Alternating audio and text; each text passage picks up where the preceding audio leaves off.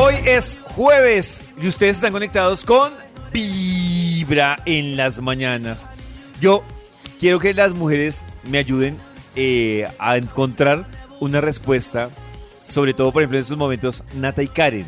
Yo quisiera saber para ajá. ustedes qué determina que un man es bueno o mal amante.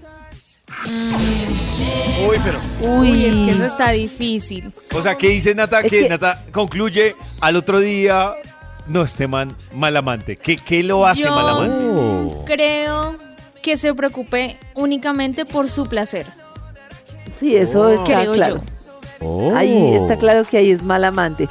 Yo creo que incide mucho la química entre las dos personas, pero para mí una persona mal amante puede ser o una persona, eso que dice Nata, que la persona solo está en su tema y mm, no sabe, o entonces puede ser una persona como cerrada, o sea, una persona que no explora, no Que quiero no decir que explore, de todo, pero sí, que tú sí. sientes que en la relación va a lo que va y que no, O no, sea, no hace A meter y sacar No. y ya.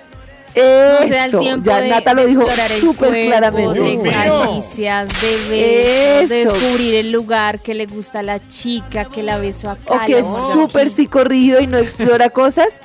Y lo otro que me parece es ¡Qué que no es tan buen amante el que tiene, así como uno diría, pata brava para los carros, mano brava.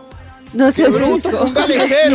O instrumento bravo. O sea, que lo agarra uno como si estuviera agarrando algo duro, o sea, no sé cómo decir, Pero o es- sea, ay, Pero es Como increíble que no que, que a veces uno puede ser muy suave y, y así como palmera y dejando llevar la cosa. Y no, Oiga, dale uno, No, es que-. Pero tenemos no tiene nada que ver. Que sea dos. brusco, que sea brusco, ya cuando las cosas están candentes está bien.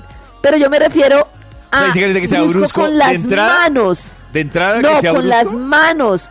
Miren, yo creo que ninguna mujer en algunos pelo. lugares puede ser. No, el pelo y eso sí, porque el pelo no duele. Yo Sí, me refiero me parece interesante ¿Cómo porque que no creo que la brusquedad de Nata es diferente a la que se la- refiere Karen.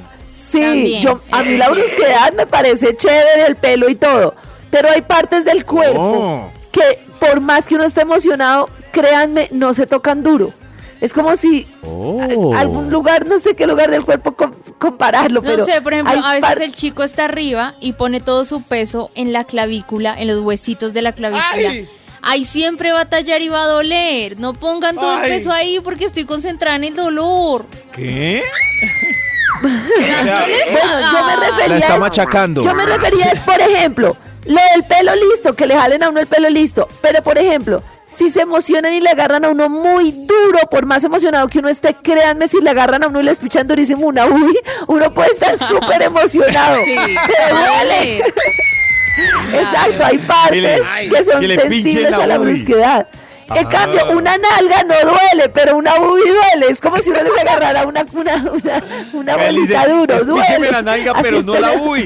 lo que falta es anatomía del dolor. Mejor es comenzar con Eso, Vibra en las anatomía del dolor. mañanas.